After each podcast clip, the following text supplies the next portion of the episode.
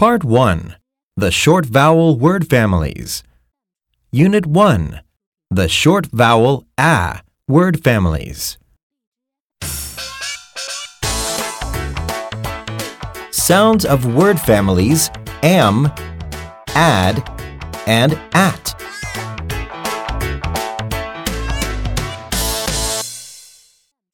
Let's look at the sounds of am, add, and at.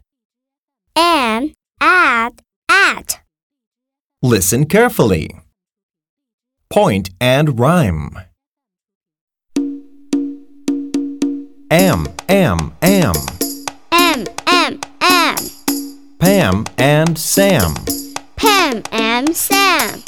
Pam and Sam are good friends. Pam and Sam are good friends. Now let's chant together.